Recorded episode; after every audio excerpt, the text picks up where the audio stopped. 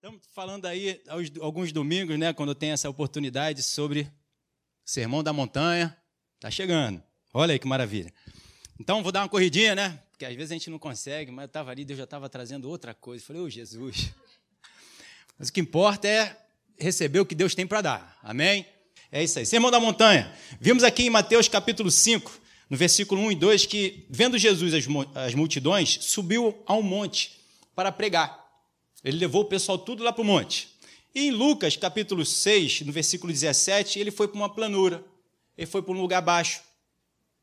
Então não importa o lugar que a gente esteja, seja montanha, seja planura, seja vale, o importante é nós estarmos ouvindo a palavra de Deus. A palavra de Deus é que vai nos levar para um lugar seguro. A palavra de Deus é que vai nos orientar para colocarmos em prática a nossa vida ser vitoriosa, seja no lugar alto, seja no lugar plano, seja no lugar baixo, não importa. Existe uma separação entre as coisas de Deus e as coisas desse mundo. A luz e as trevas. Deus fez separação entre a luz e as trevas, entre o reino de Deus e esse mundo.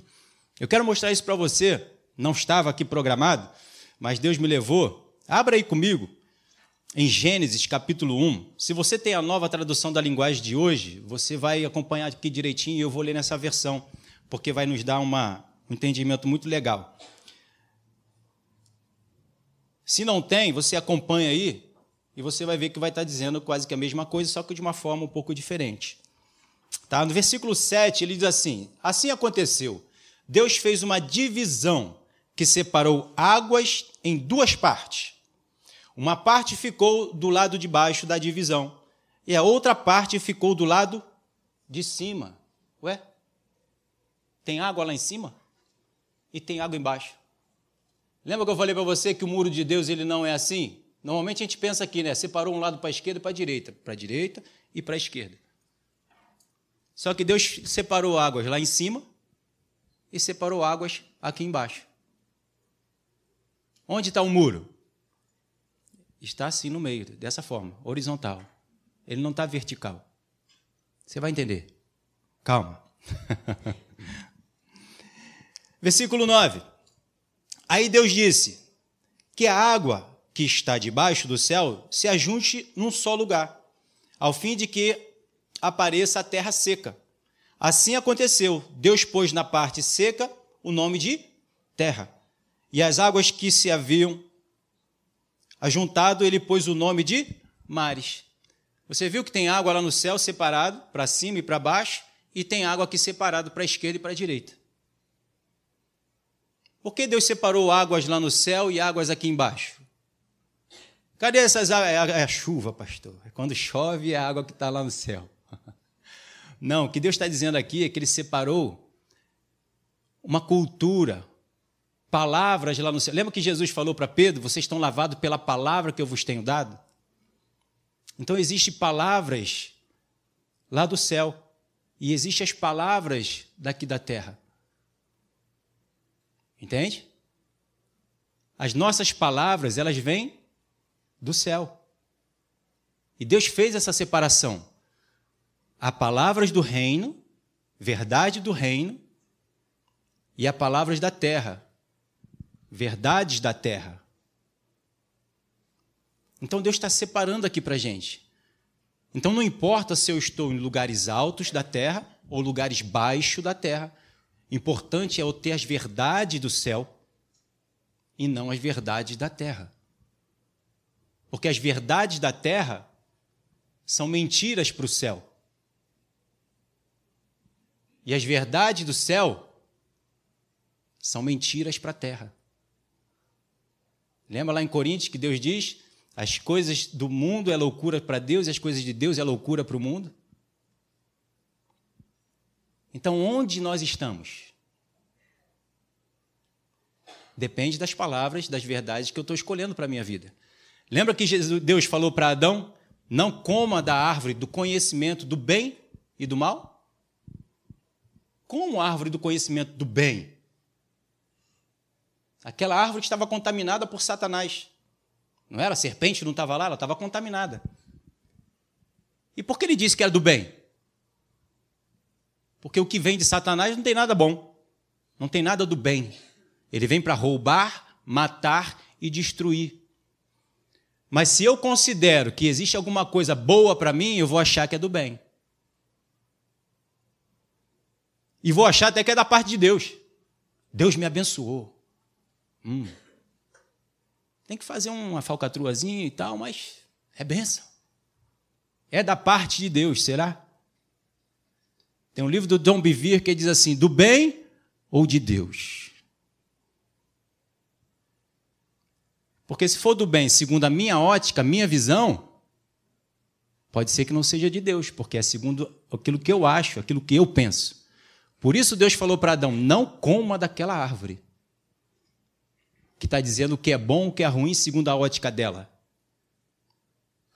Coma do que eu estou te dando, daquilo que eu estou dizendo para você fazer. E isso vai ser bom para você.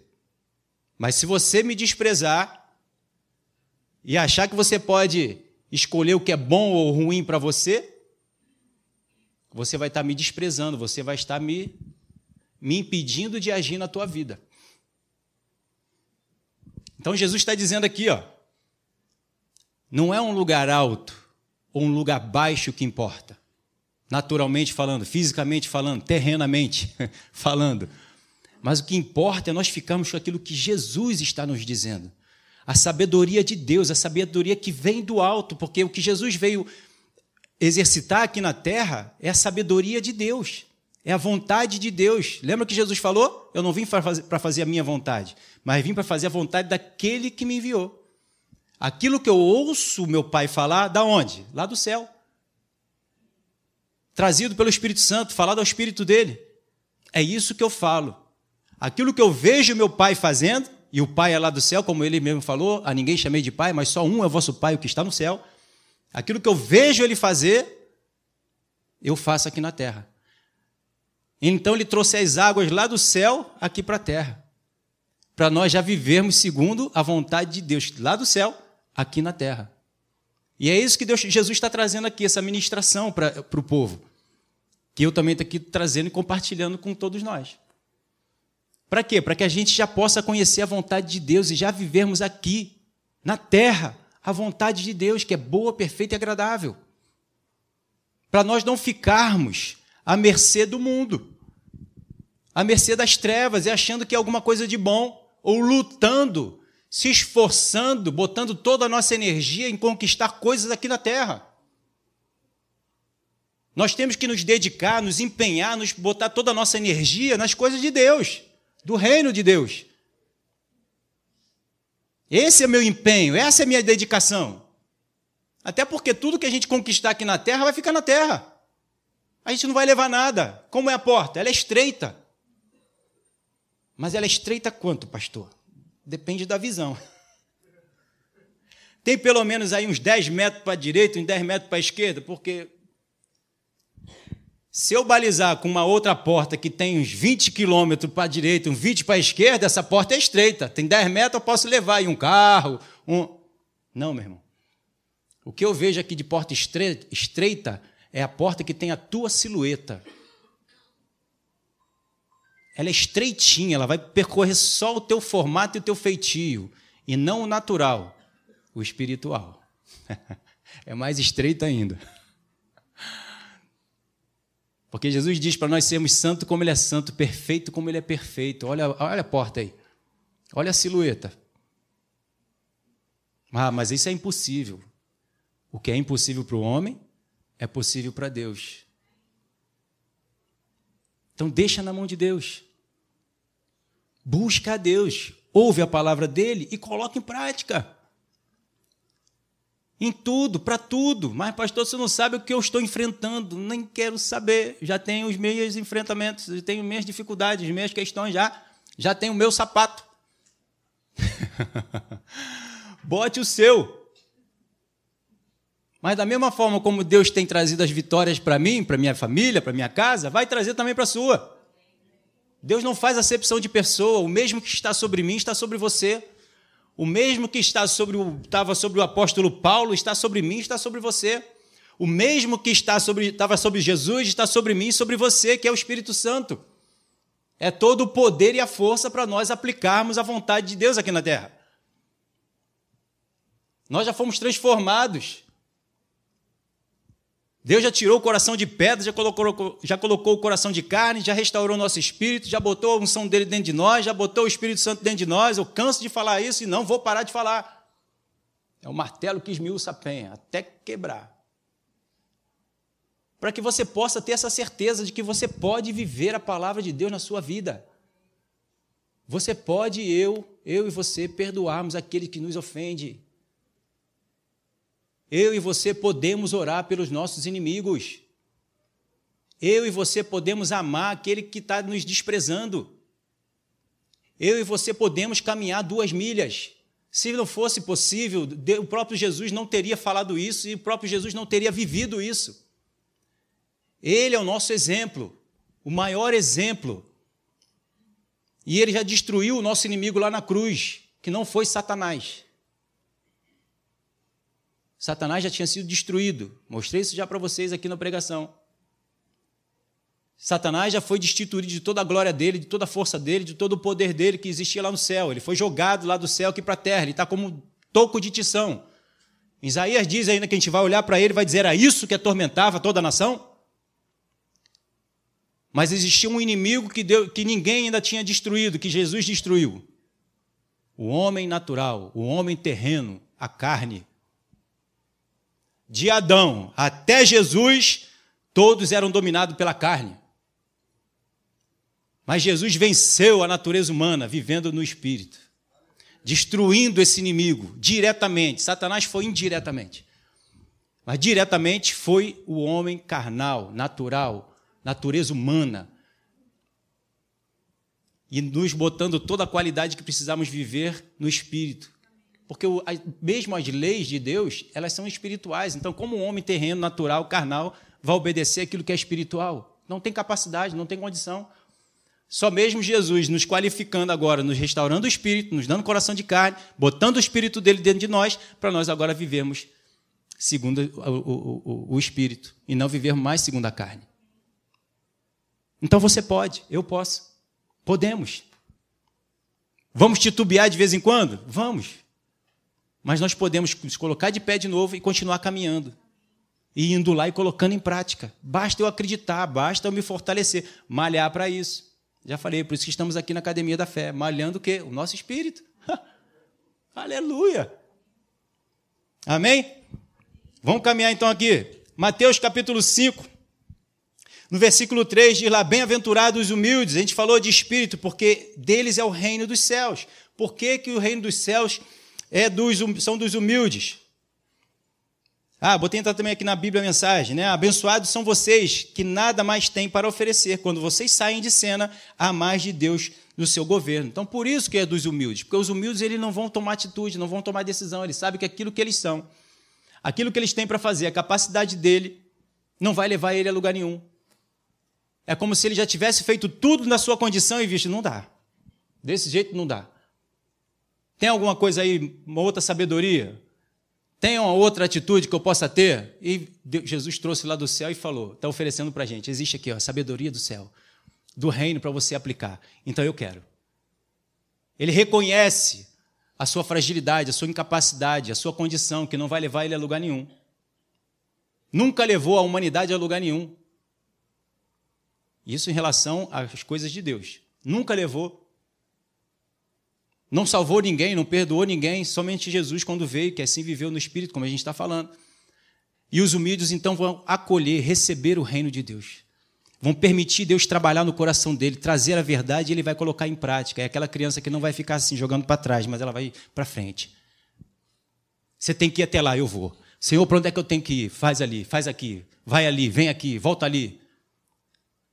Ela ama as coisas de Deus, ela quer praticar as coisas de Deus, ela busca a Deus para saber, Senhor, me fala, eu preciso da tua voz, eu preciso do teu espírito, eu preciso da tua direção, eu preciso da tua sabedoria, eu não sei. Tudo que eu fiz, tudo que eu faço deu, deu errado, o Senhor sabe o que eu tenho que fazer. Então me diz, porque eu quero botar em prática, eu quero ver a vitória. Hum? E a gente então viu também que humildade vem do latim humildes, que permanece na terra, não se eleva da terra. É humilde, é baixo. O que é daqui é daqui. O homem terreno, ele é terreno. A consciência do homem é terrena, não tem como elevar. Então, os humildes, segundo o dicionário, esse aí, é a qualidade de humilde, virtude, caracterizada pela consciência das próprias limitações, modéstia, simplicidade, reverência ou, ou respeito para com superiores, acatando, é, acatamento, deferência, submissão. Então ele se submete, ele sabe que existe algo maior que vem da parte de Deus, então ele quer o que vem daquilo que é maior do que ele. Ele se rende. Humildes não são aqueles que serão humilhados. Humildes são aqueles que reconhecem sua incapacidade, que permite Deus trazer aquilo que é maior, para aqueles que são humilhados sejam exaltados. Aleluia. Salmos 34, 2, a gente viu também, né? Glorificar-se-á no Senhor a minha alma, a minha alma, meus pensamentos. Os humildes o ouvirão e se alegrarão. Então, os humildes vão ouvir o que Deus tem para falar. E a alma dele vai se alegrar, porque ele vai ver resultado, ele vai ver saída, ele vai ver a vitória, ele vai ver os, os propósitos, os objetivos alcançados, porque não vem de nada humano, vem de algo sobrenatural. Entende? Primeiro na sua própria vida, e depois naqueles que estão à sua volta. Está dando para entender? Então vamos construindo aí esse edifício. O reino de Deus é dos humildes, porque os humildes aceitam, recebem e querem viver os mandamentos do reino de Deus. Amém? Vimos também aí, ó, bem-aventurado, versículo 4, são os que choram, porque serão consolados, não dizendo tadinho, é, eu sei que tu está sofrendo, eu sei que tu está aí sentindo dor, é assim mesmo, vou chorar contigo, vamos ficar aqui no cantinho, fica triste aí, eu e tu. Não, não é isso não. Na Bíblia a mensagem diz lá, ó, abençoados são vocês que sofrem por terem perdido o que mais amavam. Só assim poderão ser abraçados por aquele que é o amor supremo. É que ele vai dizer para você, levanta. Porque tudo que tu fez até agora, que tu não viu o resultado, que tu está chorando, agora tu vai se alegrar. Porque você vai colocar em prática é a minha vontade, é a minha palavra, é a minha sabedoria, é o meu conhecimento, e você, a partir de agora, vai começar a ver resultados. Não é chorar, ficar no cantinho tenham pena de mim, coitadinho de mim. Não. É mostrar para a gente o resultado, que há uma solução, que há uma porta, que há uma, uma luz no fim do túnel. Não é uma luzinha no fim do túnel. É para iluminar todo o túnel e iluminar toda a tua vida. Esse é o poder de Deus que está na minha e na tua mão, irmãos. Essa é a capacidade, a capacitação que está dentro de mim e dentro de você. E é dessa forma que eu e você temos que nos posicionarmos e vivermos todos os dias. É como a irmã falou ali, eu não estou aqui alegrezinha só porque eu estou aqui em cima do púlpito, vocês estão vendo, eu estou fazendo um show. Eu sou assim todo dia, lá no meu quarto, lá na minha casa, quando ela está andando, caminhando, trabalhando, ela é desse jeito. Entende que é um estilo de vida que eu tenho que assumir, eu e você? Não é chegar aqui alegrezinha e sair da porta, olha o peso tudo de novo. Ó oh, vida, ó oh, céus, ó. Oh. Deus já solucionou a nossa, a nossa vida e a gente ainda está aí resmungando. Ah, presidente, ah, estamos orando e não vejo resposta de Deus. Nossa resposta de Deus está lá, acabamos de celebrar aqui a cruz do Calvário perdão, salvação, eternidade. Jesus falou: meu governo não é daqui. Eu não vim guerrear e lutar por esse governo aqui. O meu reino é outro.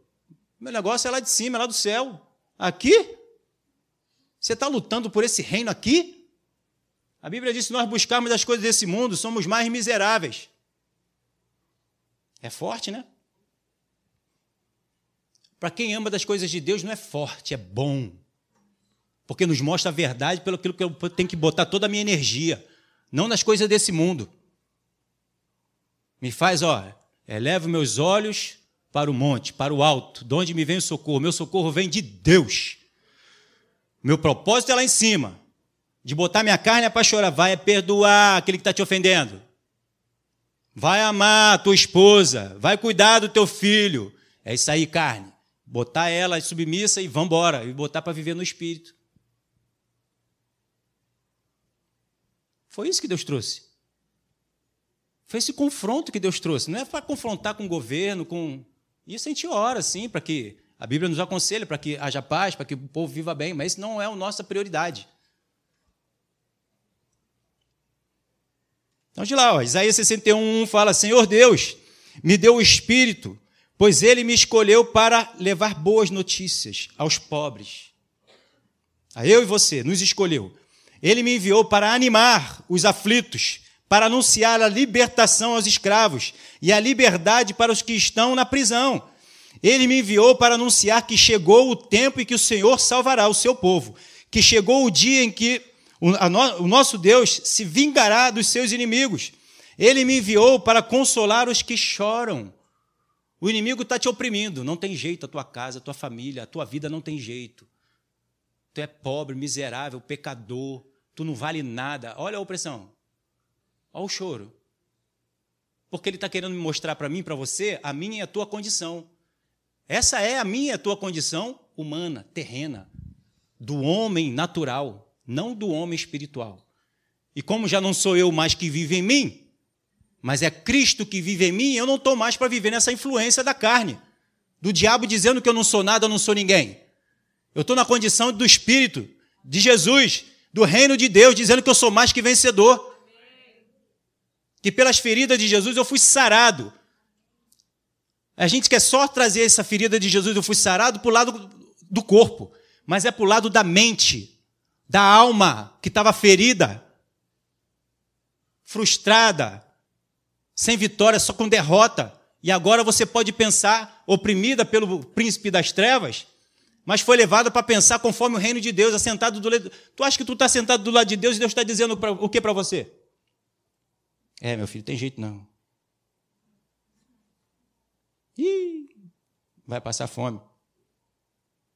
Tumor? Câncer? Ih, tem jeito não tua esposa, teu marido, teu filho, desiste. Tu acha que Deus está falando isso? Quem está falando isso para você? Quem está botando barreira entre você, tua esposa, tu, teu marido, teus filhos, o filho e você, o teu trabalho? Quem é que está botando essa barreira? É o diabo. E a gente cai nessa. E a gente quer buscar a Deus para essa notícia toda boa para fazer para o outro. Eu não tenho que pedir a Deus para fazer nela, eu tenho que pedir a Deus para fazer em mim.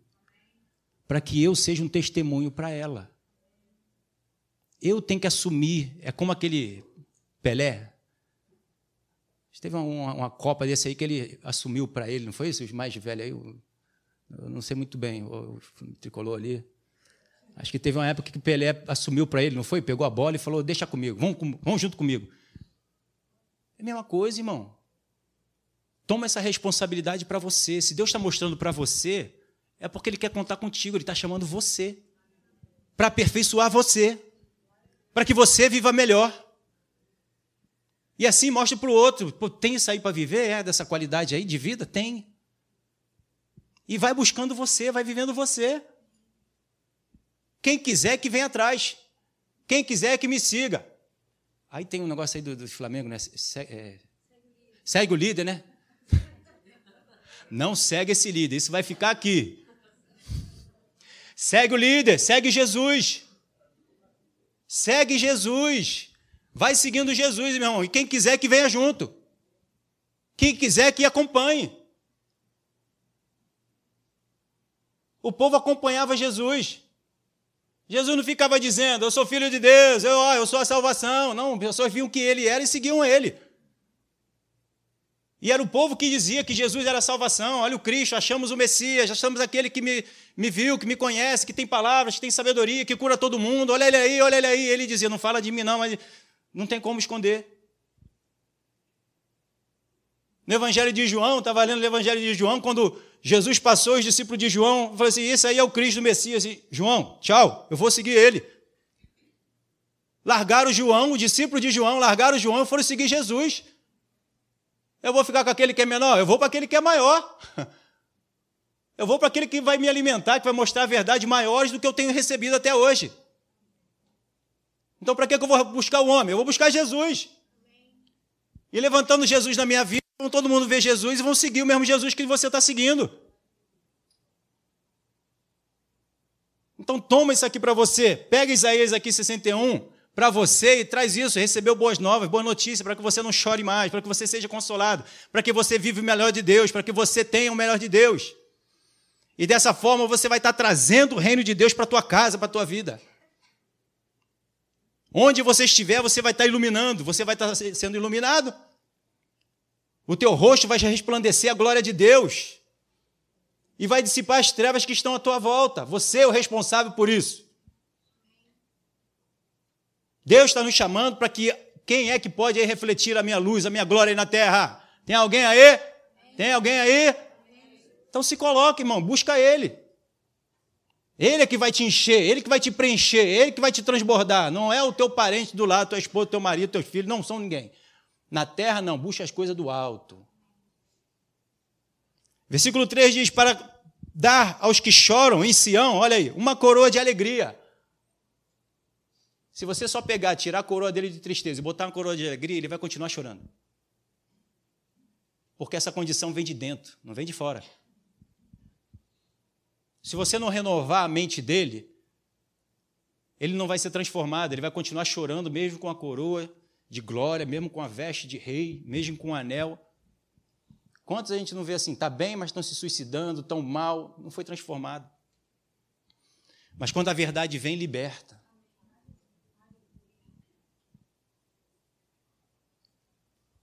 Uma coroa de alegria em vez de tristeza, um perfume de felicidade. Olha que é um comportamento. Ó em vez de lágrimas, e roupas de festa em vez de luto. Eles farão o que é direito, farão, ó, atitude, comportamento. Serão como árvore que o Senhor plantou para mostrar a toda a sua glória. Versículo 4. Eles reconstruirão casas que haviam caído, cidades que tinham sido arrasadas e que há muitos anos estavam em ruínas. Você, estávamos arrasados, em ruínas, quebrado. Mas agora vamos dar o perfeito louvor do nosso coração, dos nossos lábios, louvando e adorando a Deus. Aleluia. Então a palavra da verdade é o poder para cessar o nosso choro. Você vai conhecer a verdade. E isso vai te consolar, vai tirar o choro, vai te dar alegria, vai transformar a tua visão, a tua alma.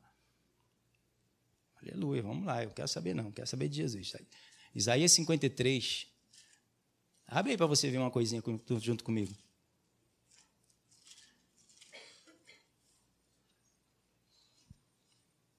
Por que, que a gente consegue ver essas coisas? Porque o Espírito Santo mostra. A gente não consegue ler, ver.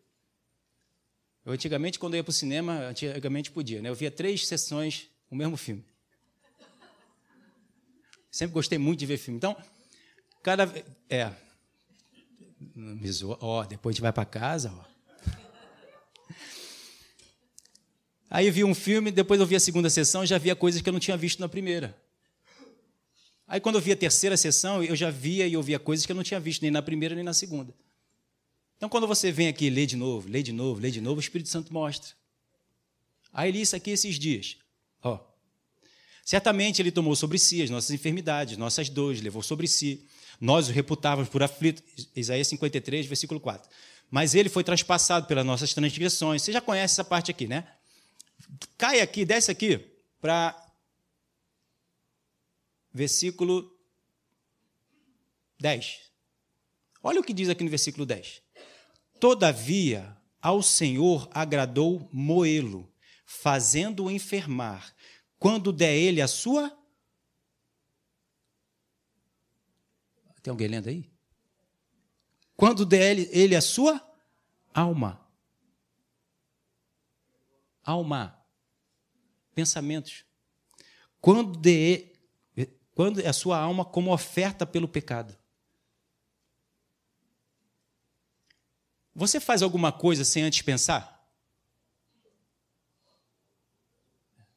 Mas normalmente vem um, um, um, um, flash de pensamento. Você não faz alguma coisa simplesmente do, do, sem pensar. Você primeiro pensa, analisa, ou aquilo já vinha de algum tempo você pensando e você acaba tendo atitude. Jesus primeiro ofereceu os pensamentos dele, a alma dele, para depois oferecer o corpo dele em sacrifício. Mas primeiro ele sacrificou os seus pensamentos. Então, se eu primeiro não sacrificar a minha forma de pensar, de ver, de analisar as coisas, eu não vou mudar o meu comportamento. Por isso a Bíblia diz que nós temos que renovar a nossa mente com a palavra de Deus. Para quê? Para que saia o pensamento que está me levando a ter uma atitude errada, um comportamento errado, um comportamento natural, humano, terreno. Se eu não mudar o meu pensamento com a palavra de Deus, que é espiritual, como eu vou ter atitude do espírito, no espírito, espiritual, celestial? Nunca. A minha força, a força que a gente recebe para ter o reflexo da atitude espiritual, primeiro ela tem que vir no pensamento, na transformação da mente. Então, se eu não buscar o Espírito Santo para ele falar dentro de mim o que é a verdade, a razão e como eu tenho que proceder para que as minhas ações e meu comportamento mude, eu não vou conseguir mudar. Então eu tenho que eu e você temos que sacrificar o nosso pensamento, a nossa alma. Por isso a revelação, segundo o pastor Hélio, arranca a cabeça fora. Para que eu e você deixemos de pensar eu não posso pensar segundo aquilo que eu vejo ou tenho sentido natural, mas segundo o que eu vejo e o meu sentido espiritual. Tem o mesmo sentimento que houve em Cristo Jesus. Tem um sentimento. O anjo chamou João para ir lá para o céu. João, sobe para cá, para que eu possa te mostrar, ó, você vai ver as coisas que devem acontecer. Então eu preciso subir aos céus. Está aqui para que eu possa ver, para que eu possa ser transformado, para que Deus possa me mostrar, para que eu possa então ter o comportamento transformado. Se não, irmão, entra na igreja, sai da igreja, entra na igreja, sai da igreja, anos após ano e vai continuar do mesmo jeito. Nada muda. Aí você vai dizer: ah, não tem efeito, isso aqui é uma história, eu estou indo lá porque é um ar-condicionado, tem um louvorzinho animado. Né? E não vai ser mudado, não vai ser transformado. Então a gente precisa dar nossa alma como sacrifício. Eu preciso sacrificar minha alma, meus pensamentos. E para isso eu tenho que ir à palavra de Deus para confrontar os meus pensamentos e eu entregar meu pensamento para Deus. Amém? Versículo 5: Bem-aventurados mansos, porque herdarão a terra. Na nova tradução da linguagem de hoje diz assim: Felizes as pessoas humildes, pois receberão o que Deus tem prometido. Olha aí. Lembra que lá no, no, no, versículo anterior ali diz que nós temos que ser humildes. E aqui ele diz: os humildes que vão botar a palavra de Deus em prática vão receber o que Deus tem prometido. não vão ficar frustrados, a sua esperança não vai ficar frustrada, os resultados virão. Os re... Pode demorar. Aí tu não me pergunta tempo. Em nenhuma passagem você vê tempo. Mas você vê assim: vai acontecer. Pode ser que você não esteja vivo para ver. A gente vê passagens na palavra mostrando que a pessoa não estava viva na época. Os antepassados queriam ver o tempo que nós vivemos hoje, não viram. Mas que vai acontecer, vai acontecer. Os resultados virão, porque Deus é fiel com a sua promessa. Se Ele botou no teu coração o querer e o realizar também. Amém? Então, é essa palavra aí que está no grego, né? os humildes lá, que é mansidão ou humildade, origina-se na confiança na bondade de Deus e no seu controle sobre a situação. A pessoa mansa não está centrada no seu ego.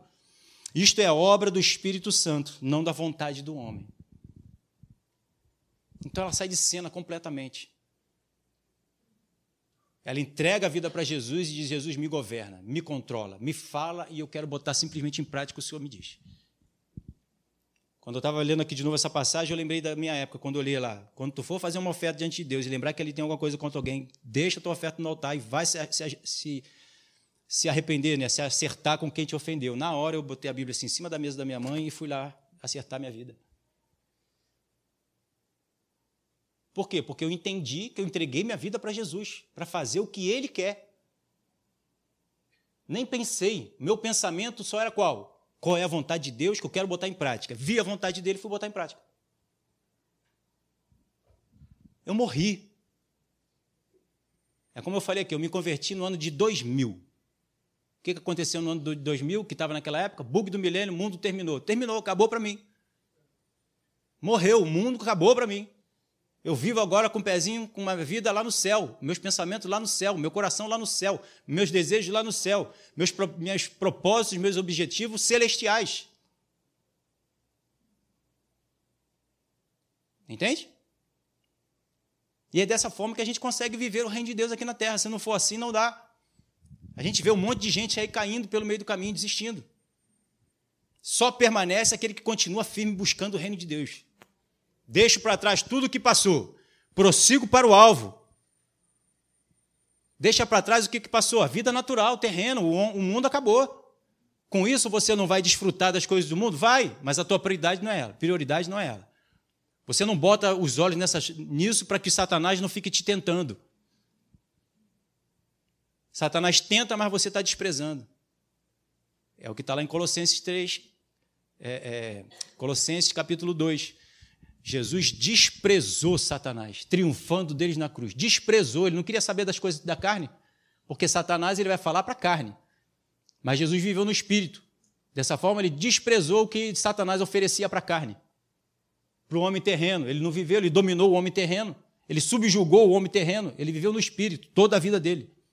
Então, o que Satanás vinha oferecer, quero isso não, rapaz. Tem uma coisa muito melhor lá no céu esperando por mim. Aleluia. A oração de Jesus lá em João 17: Senhor, glorifica-me contigo com a glória que eu tinha quando, antes de vir para cá. Eu quero. A, o, o, propósito dele, a cabeça dele, o objetivo dele, os valores dele estavam lá em cima. Ele estava vivendo aqui, mas eu quero voltar para aí. Eu quero sentar do teu lado de novo, Deus. Pai, eu quero estar contigo. Os valores dele eram celestial, não era terreno. Por isso que ele desprezou, não aceitava a glória de homens, não aceitava nada dos homens, mas buscava Deus para saber qual era a vontade de Deus. Por isso ele ia para as vigílias, por isso que ele se dedicava, buscava. As pessoas falavam coisas para ele, diziam para ele fazer isso e aquilo, ele não queria nem saber.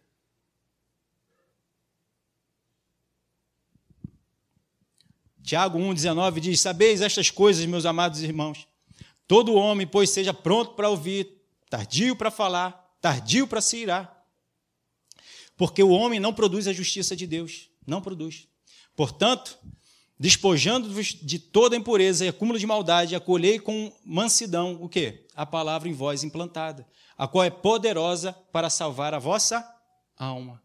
Então você sacrificou a tua alma, recebeu as coisas de Deus, e ela é poderosa então para te transformar. Para você cumprir o que está aqui, ó. Ser pronto para ouvir, tardio para falar, tardio para se irar. Difícil, pastor. No espírito, eu e você conseguimos. Então, eu botei essa, mudando aqui um pouquinho. Quando acolho com mansidão a palavra em mim implantada, o qual é poderosa para salvar a minha alma, me despojarei de toda impureza e acúmulo de maldade, e estarei pronto para ouvir, tardio para falar e tardio para me irar. A gente viu isso também. Então, mansidão é o resultado da confiança no Senhor. Eu confio em Deus. Se ele me disse para perdoar quem me ofende, quem sou eu para dizer que eu não vou perdoar? Eu vou perdoar. Amém. E os resultados? É Ele que traz. Descansei no Senhor. Entrego minha vida para o Senhor, confio nele. E o mais, Ele fará. É Ele que faz, não sou eu nem você. O negócio é que o homem continua querendo trazer o resultado. Aí continua não trazendo. Vamos aqui ler mais uma, uma, uma bem-aventurança, estou terminando. Bem-aventurado, versículo 6. Os que têm fome e sede de justiça, porque serão fartos. Porque Deus sempre vai orientar. Na nova tradução da linguagem de hoje diz: Felizes as pessoas que têm fome e sede de fazer a vontade de Deus, pois eles as deixará completamente saciado. Deus tem muita direção e muita orientação para mim e para você. Deus é a sabedoria de todos os passos que eu e você precisamos dar e Ele quer nos aconselhar para isso. Na mensagem diz: abençoados são vocês que sentem fome de Deus. Ele é comida e bebida, é alimento incomparável. É incomparável o que Deus tem para mim e para você. É essa palavra aí no grego, mais uma vez, que quer dizer o quê? Dá a ideia de trabalho árduo, deseja ardentemente buscar com desejo impetuoso, desejar ardentemente, buscar com desejo impetuoso. Querer o reino de Deus. Vê que não é só querer, eu quero. Mas está mais para cá do que para lá. Eu quero fazer a vontade de Deus, mas o que, que eu tenho feito para isso?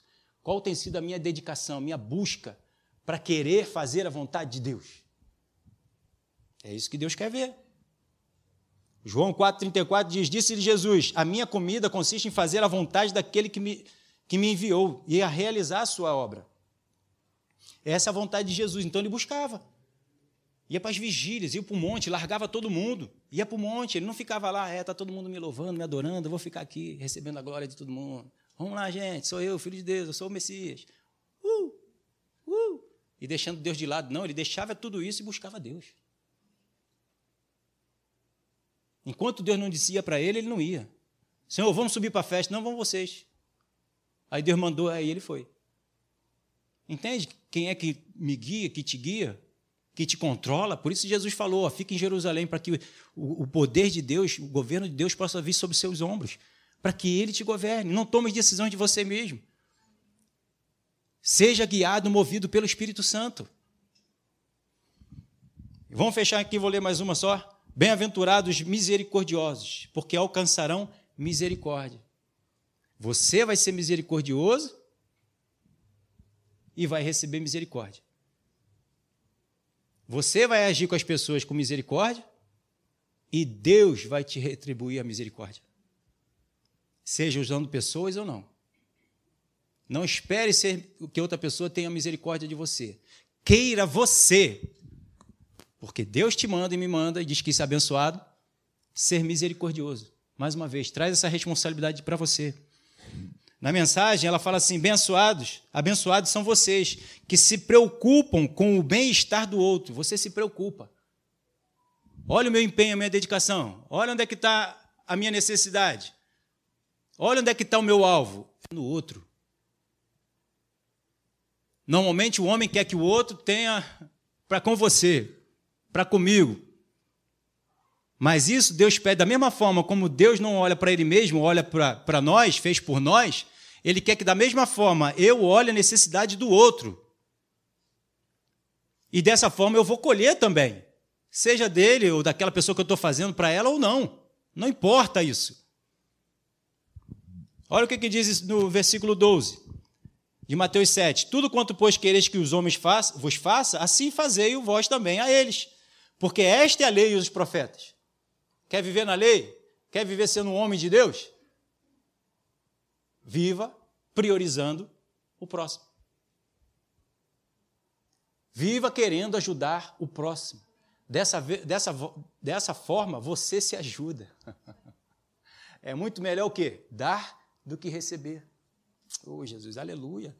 Veja Mateus 25, 40 diz: O rei respondeu e lhe dirá: Em verdade vos afirmo que sempre que fizeste a um destes meus pequeninos irmãos, a mim o fizeste. Então, quando eu faço pelo próximo, estou fazendo para Deus. E quem é que vai me retribuir? O próprio Deus. Olha que beleza? Você fez coisas da parte do homem para aquela pessoa e você vai receber da parte de Deus. Aleluia. Gálatas 6, 7 diz: ó, Não vos enganeis, de Deus não se zomba, pois aquilo que o homem semear, isso também vai ceifar. Então faça coisas boas, você vai fazer coisas boas para o próximo. Não para você mesmo, com o intuito de ser o próprio beneficiado, olhando para o seu próprio umbigo. Não, mas você vai beneficiar o outro. Você vai ajudar o outro, você vai ajudar o irmão, e o irmão vai ser levantado, vai ser abençoado, vai conseguir vitória, vai conseguir a, a direção, a iluminação da verdade, você vai empenhar em buscar para poder abençoar ele, com isso você vai ser abençoado. Eu tenho certeza aqui que o maior abençoado aqui em trazer essa passagem, essas mensagens para você, sou eu. Sou eu que busquei. Deus falou um monte de coisa para mim que eu não tenho tempo de falar aqui para você. Queria eu, a gente esticar aqui até a noite e ir embora até meia-noite. Aleluia, mas não, não pode. Vamos ficar de pé. Eu amo isso, irmão. Eu amo essa palavra, a palavra de Deus. Eu amo buscar, eu amo estar ali, Deus falando no meu coração. É o maior prazer da minha vida. É ouvir a palavra de Deus, a voz de Deus. Cantamos aqui a voz de Deus. Tem nada melhor do que isso. Se relacionar com o Criador, com o teu pai, com o teu amigo, com o teu irmão. A gente procura essas coisas aqui. A gente quer ter um amigo, aquele amigo fiel, né? A gente quer olhar para o nosso pai e falar com ele, ele está ali sempre para você. Um irmão para estar tá ali. Deus é esse. Não espere isso dos homens, das pessoas. E Deus está ali, ó, chamando a nossa atenção para dizer: Cara, eu sou o teu pai, eu sou o teu amigo, eu sou o teu irmão, eu quero o melhor para você, eu tenho o melhor para você, eu sou o melhor para você. Tira, os olhos das coisas que estão à tua volta, tira, tira, tira, tira, bota os olhos em mim. Eu sou o caminho, a verdade e a vida. Ninguém chega até o Pai, ninguém chega até a sabedoria, o conhecimento, a vitória, a alegria, a paz, se não for por Jesus. Não tem outro caminho, só existe um caminho para que a gente não erre. Se tiver dois caminhos, o homem vai errar. Existe um caminho só. Jesus, o caminho, a verdade e a vida.